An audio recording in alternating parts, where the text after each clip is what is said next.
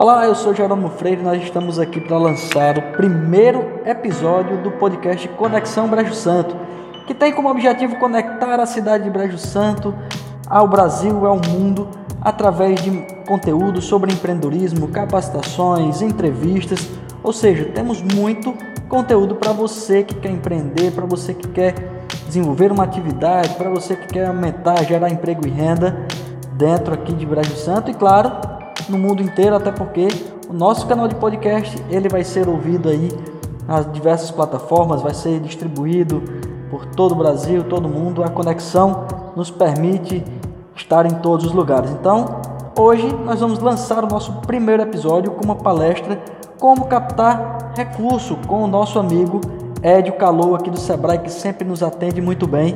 Então, vai ser dividido em dois episódios é, de 30 minutos mais ou menos, e aí você acompanha. Um episódio por semana nós estaremos aqui compartilhando conhecimento e conteúdo. Então aproveite o nosso primeiro episódio de podcast Conexão Brejo Santo.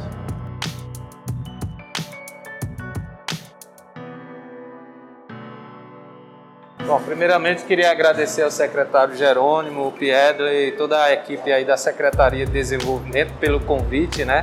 Agradecer a presença de vocês, né? é um prazer. Eu sou Édio Calor, sou analista de negócios do Sebrae, equipe Cariri. Nós somos uma equipe que a gente se divide aí atendendo a 26 municípios aqui da região do Cariri. É, falar um pouco do Sebrae. O que é essa instituição? Né? O Sebrae é uma instituição que aí está completando já 50 anos de existência é uma instituição sem fins lucrativos, né, criada justamente para apoiar, para atender os micro e pequenos negócios do Brasil todo, né? E aqueles ainda que não têm negócios, mas que desejam empreender. Nossa missão principal é justamente é, desenvolver um empreendedorismo sustentável no Brasil, né? Então, para isso a gente trabalha desde as criancinhas do primeiro ano, né, até estudantes de faculdade, criando uma cultura empreendedora no Brasil. Né? Nós temos parcerias aí com as prefeituras no ensino fundamental, com o Estado no ensino médio e com as universidades públicas e privadas. E também nós temos vários que a gente chama soluções, né, para quem já tem o seu negócio, né, para aqueles micro e pequenos empresários no Brasil afora que precisam sempre né, de um apoio, de uma orientação, né, de alguma instituição que olhe por eles. Né? Então, essa instituição é o SEBRAE. Então, todas as pessoas que, que desejam montar um pequeno negócio ou que já têm o seu negócio e que por alguma é, eventualidade precise de uma orientação, de uma informação, de uma capacitação ou de um direcionamento melhor para o seu negócio, eu digo sempre, primeiro nome que vocês devem pensar é o Sebrae, certo? Procure o Sebrae, aí assim, vocês podem perguntar, Édio, e o Sebrae está na nossa cidade? Tem um escritório na nossa cidade? Eu diria que assim, a gente tem, né? Tendo em vista que a gente tem parceria aqui forte com a Secretaria de Desenvolvimento. E já temos há vários anos, né? E onde é esse local? Se chama Sala do Empreendedor. Está aqui o Eli Nádia, né, que está, estava falando com ela, já está há 12 anos nessa função. Antes dela teve outra pessoa, então quer dizer que a Sala do Empreendedor aqui no município já existe há mais de 12 anos. Não sei se vocês têm conhecimento. E o que seria essa Sala do Empreendedor? Como a gente não pode estar fisicamente em todos os 184 municípios do estado do Ceará, nós temos apenas 12 escritórios né, no estado todo. Por exemplo, aqui no Cariri, o nosso escritório sede é no Juazeiro do Norte, mas a gente atende a 26. Como é que a gente fez para é, resolver esse problema? Estar fisicamente nos municípios. Fazemos convênios com os, com os municípios. O município disponibiliza um funcionário, certo? Que é da prefeitura e nós ele, ele, ele assume a função chamada agente de desenvolvimento. A gente capacita esse, esse funcionário, né? todos os cursos que a gente que a gente recebe, esse funcionário recebe também. A gente dá todo o suporte de conhecimento, de informação, de material, de orientação. E esse funcionário, ele atende os micro e pequenos empresários ali daquela localidade presencialmente. Mas mesmo assim, se você é da nova geração, o povo hoje não quer mais ser atendido presencialmente, né? Vocês já perceberam, quem nasceu de 2000 para cá, existe até pesquisas sérias sobre isso, prefere mais o atendimento virtual do que presencial. Eu acho que você é assim, né? Você é jovem, está nessa geração. Você também. É a geração digital. É a geração digital. Então, ou seja, é essa geração nova, pesquisas apontam para isso. Por isso a gente vai chegar lá o quanto é importante hoje todos os negócios estarem pensando nesse mundo digital, certo? Porque daqui a pouco, quando esse pessoal for a maioria no mercado, quem não for digital, for só presencial, vai ficar fora do mercado. Mas isso é um assunto que a gente vai ver depois. Mas falando do Sebrae, então a gente tem essa presença física com essa parceria com o município, né? A sala hoje funciona lá na CDL, né? Por enquanto na sede antiga, né, o Elinage? Qual é o horário de, de, de atendimento lá? De 7 h às 11 e de 1 às 5. De 1 às 5. Pronto. Lá ela tem informação de tudo que o Sebrae pode fazer por vocês. E olha, eu vou dizer, não é porque eu seja funcionário do Sebrae não, mas a gente pode fazer muita coisa, certo? De ajuda, de orientação, mas nesse área de conhecimento principalmente, né? Que é o, é o bem mais rico que a gente tem, é conhecimento, né? É, para poder orientar como você conduzir bem o seu negócio e como você está se capacitando para ser competitivo nesse mercado. Então o Sebrae é tudo isso, certo? E uma das áreas de atuação que a gente vem fortalecendo, principalmente da pandemia para cá, é a área de crédito. Ah, então o Sebrae empresta dinheiro para a gente? Não, que a gente não é banco. Teve uma época lá no nosso começo que a gente até emprestava né, dinheiro. A gente chegou a emprestar dinheiro pegava um fundo que vinha do governo, do Estado ou, ou, ou é, é, é, União e a gente administrava e emprestava, mas é, chegou-se à conclusão, não, o Sebrae não é instituição financeira. Para emprestar dinheiro existem as instituições financeiras. Então nosso papel ele está concentrado no conhecimento. Já diziam os economistas antigos, de 200 anos atrás, para desenvolver uma atividade econômica né, forte no município, numa região, no estado, no país, precisa pelo menos três coisas importantes. Quais são elas? Tecnologia. Tecnologia é o quê? Conhecimento, não é? Quando a gente fala tecnologia, não é só a máquina, né?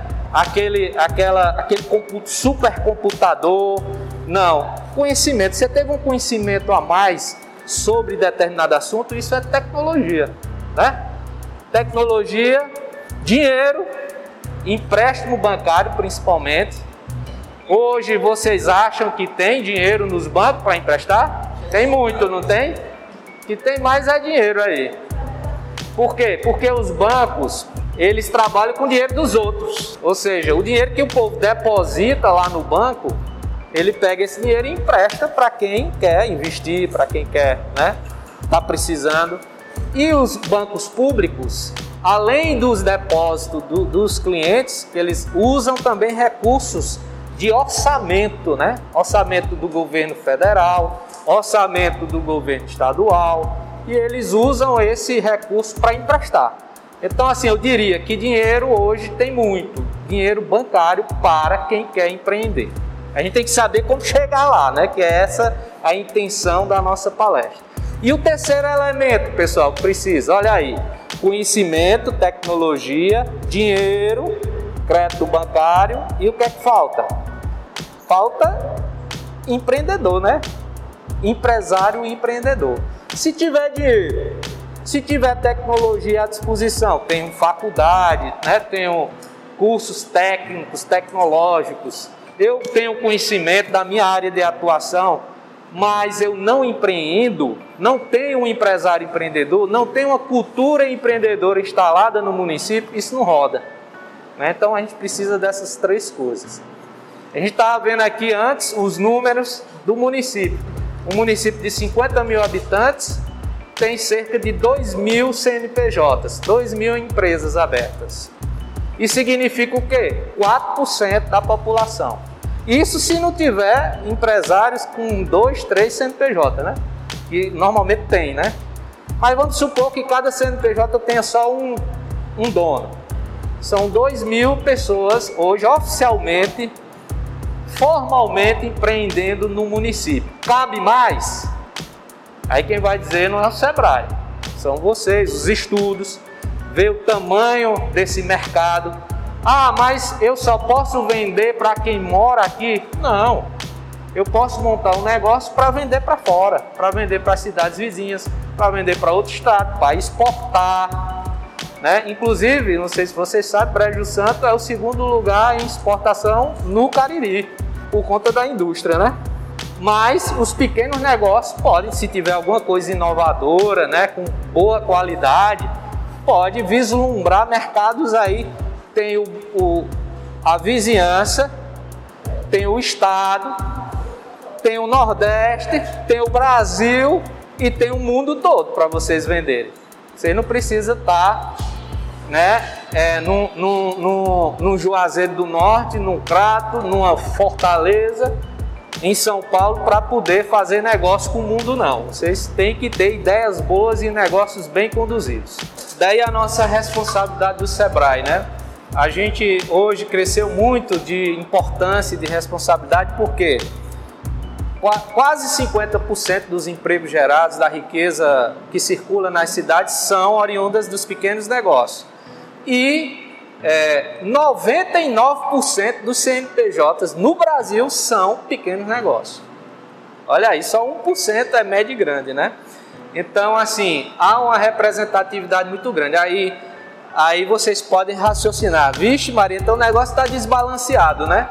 1% das empresas responde por 50% do, da riqueza, né? Então, o pequeno pode ser mais? Pode tem países aí na Europa onde o pequeno tem uma representatividade muito maior na economia, como a Itália, por exemplo, né? Os pequenos fabricantes de calçados têm uma representatividade muito grande. Por isso que a gente acredita nesse potencial do pequeno negócio no Brasil, certo? Até porque é um país continente, né? Você pode, você vendendo para outros estados, você praticamente está fazendo exportação, né? Então, falado essa introdução do que é que o Sebrae representa e pode representar na vida de vocês, vamos aqui à, à palestra, né? Como captar recursos para o seu negócio. Mas, gente, quando a gente recebe algum empreendedor lá no Sebrae que nos procura querendo mais informação sobre esse tema, a gente primeiro a gente fala, antes de falar em crédito, vamos falar de negócio, né? Porque o crédito é a ponta final do processo, né? É o último assunto que você deve discutir para poder viabilizar o seu projeto e o seu negócio. A primeira coisa que você deve entender é como é que é o meu negócio, como é que funciona e deve funcionar o meu negócio.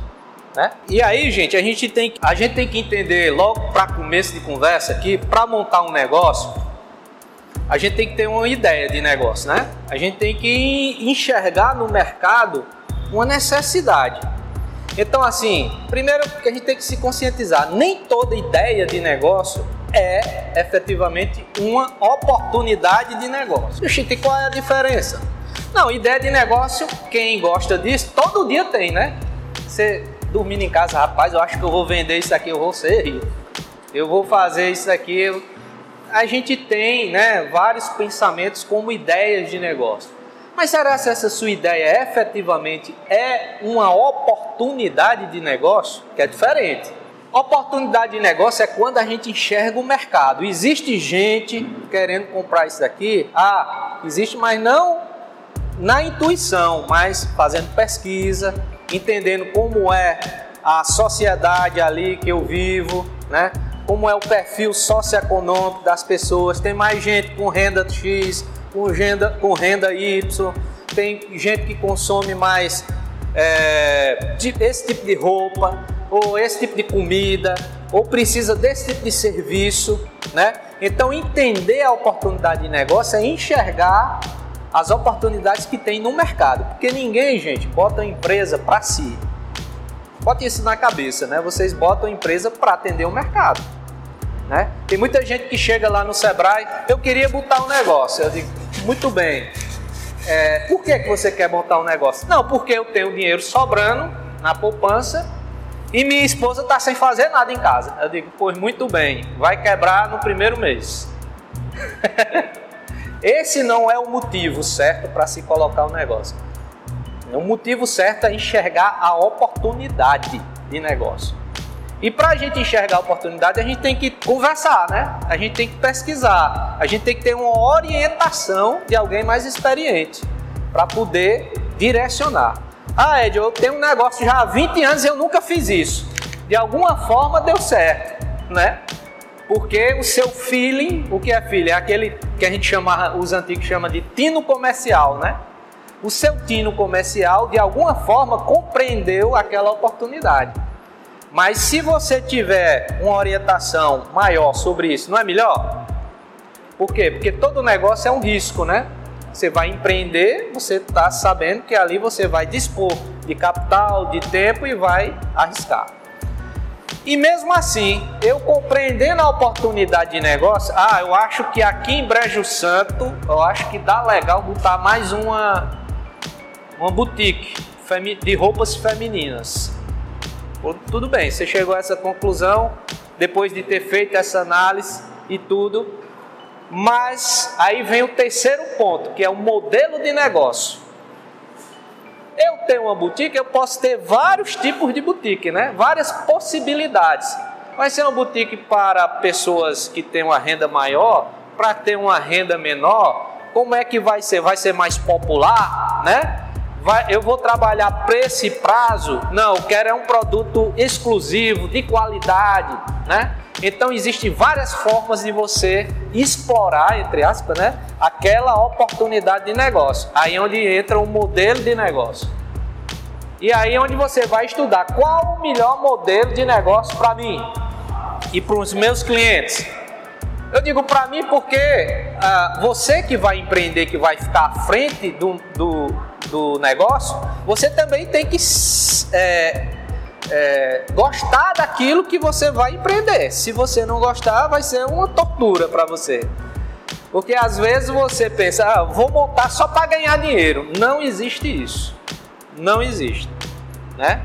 Você pode até aguentar dois, três anos, mas quando for no quarto, no quinto, você já está em tempo de chutar o balde, briga com o marido, com a esposa, é, é, causa confusão em casa, né? Porque você não, não está adaptado àquele tipo de negócio.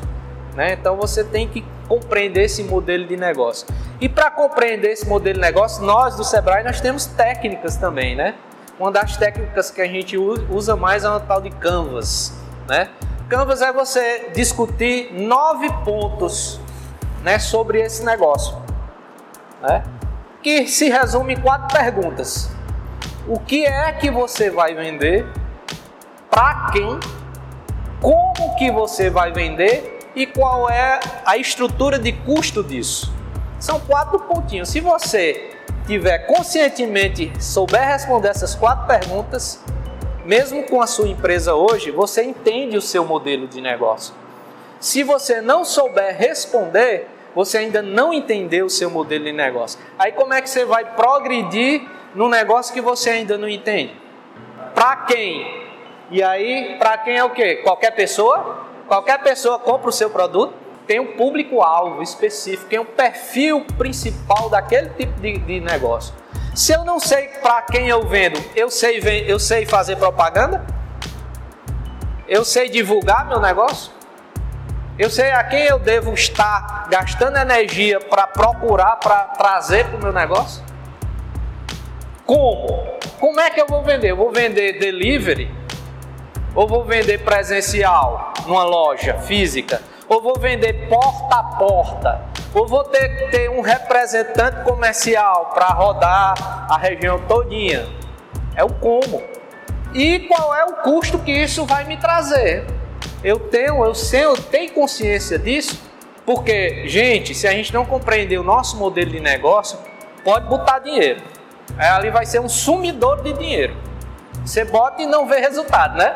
Alguém tem essa sensação? Já teve? Eu já atendi vários, já dei consultoria. Hoje a gente não dá mais consultoria, que é colaborador. A gente contrata consultores para acompanhar e, e, e fazer a prestação de serviço. Mas eu acompanhei vários aí no interiorzão que, que a, o empresário, a empresária chegava, Ed, eu já vendi moto, joguei lá. Eu já vendi carro, joguei o dinheiro lá. E eu vendo. E onde é que está esse dinheiro?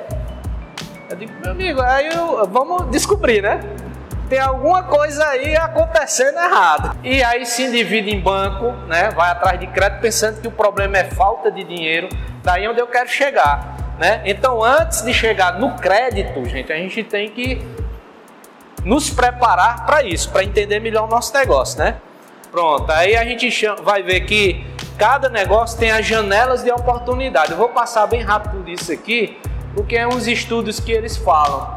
Assim, tem a janela de oportunidade, que é o momento certo de investir no negócio. Né? Tem um momento certo para o empreendedor, pessoa física, e tem um momento certo para o empreendimento. Né? Às vezes eu tenho uma ideia, eu tenho um, um, um, é, um sonho de colocar aquela empresa lá, de um provedor de internet aqui no. Era meu sonho, mas tem que se preparar, planejar e montar no momento certo, porque aí você tem mais chance de dar certo. E o um momento certo para você e o um momento certo para a empresa. Aí os estudos mostram que, assim, no caso do, do empreendedor, tem dois fatores que são importantes: a predisposição por risco. Ah, eu quero empreender, eu vou montar uma empresa. Eu não, não vou correr risco, né? Vou. Eu vou pegar meu capitalzinho que tem ali, ou emprestado, ou da família, ou do, do, do cônjuge, e vou empregar. Né? Então a predisposição do risco, ela vai diminuindo a, a, a, a, linhazinha, vai, aumenta, aumenta e diminui com a idade. Quanto mais velho a gente for, mais predisposição por risco a gente, menos predisposição por risco a gente, a gente tem, né? Quando a gente é mais novo, a gente é mais afoito, né? E outra, quando a gente está mais velho, a gente já tem família, já tem filho para cuidar, a gente não pode arriscar muito, a gente não pode perder o dinheirinho que a gente tem guardado ali de qualquer forma, né? Então, assim, predisposição para o risco. Tem outra coisa? Tem. Que aí, aí tem a outra setinha que ele vai crescendo com a idade, que é a experiência, né? Aí também, quando, quando a gente é mais novo, a gente não tem experiência nenhuma, quase zero, né? Quanto mais vocês vão ficando velhos, mais experiência vocês vão tendo, vão adquirindo conhecimento, já fez curso disso, curso daquilo, ou mesmo teve vários negócios que, que não deram certo, mas ali é uma experiência, né? Então a, essa seta vai crescendo. Aí aquilo que fica no, no meio ali é que a gente chama de janela de oportunidade, que os, os pesquisadores dizem que é entre 25 e 45 anos é a melhor janela de oportunidade para empreender. Mas isso não não é assim determinístico, né? Ah, eu tenho 50 anos, me aposentei com 60 anos, eu posso abrir um negócio? Pode. Pode, tranquilo, né? Mas assim, você vai estar tá menos predisposto por risco, mas você vai estar tá com experiência de vida, né? Larga, né? E na questão do empreendimento, é, a gente leva em consideração aqui três aspectos: o conhecimento, né, a tecnologia, o como é que está a dinâmica, o ímpeto econômico naquele momento, né? Está aquecendo, está desaquecendo, as pessoas estão predispostas a gastar, né? É, ou não. Então você tem que analisar isso aí, né? Como é que está no meu município? A gente sabe que a gente está acabando de sair de uma pandemia, se Deus quiser, a economia ficou congelada praticamente, né? Aqui agora que está crescendo. Então, quando a gente vinha, teve gente que abriu negócio na pandemia e deu certo? Teve. Eu conheço, estou acompanhando um empresário lá do Crato que ele abriu, fez tanto sucesso que ele já está transformando o negócio dele numa franquia e vai atuar no, no, no Nordeste todo. Então você vai ter que ver esse ímpeto econômico, como é que está o consumo, tem que estudar isso, né? E a questão da aceitação cultural para aquilo que você quer oferecer. Como é que tá? É um, é um produto que culturalmente tende a crescer o consumo ou culturalmente tende a diminuir? Vocês têm que ver tendências. Por exemplo, é, qualquer coisa hoje tecnológica, né, é, aplicativos, né, redes sociais, facilidades tecnológicas tende a quê? Crescer. Por quê? Porque as gerações novas elas tendem a consumir mais isso aí. Outra coisa que vai crescer, viagens. Essas gerações novas também gostam muito de viagens, né? É diferente da nossa geração que gosta mais de, de ter patrimônio, né? De ter uma vida mais segura. Eles são mais tem outro tipo. Então a gente tem que entender para onde está indo a tendência de consumo, né? É, produtos sustentáveis, né? Uma tendência, né? De, de você estar atuando, prestação de alguns serviços especializados, né? Então assim são tendências. Aí eu tenho que observar para o meu empreendimento essa tendência a, a retazinha é crescente ou é decadente, né? Por exemplo, produtos de madeira, né? A tendência é diminuir, né? Porque tanto que vai diminuir madeira no mundo, como tem a questão aí, as leis ambientais encarecendo tudo. Então, assim, você já tem um negócio de vocês, né? Então, é, faça essa análise hoje. Como é que está a tendência de consumo desse meu produto? Né? Ele é crescente culturalmente, as pessoas vão procurar? Ou ele ele está sofrendo algum risco, né? De diminuir o consumo?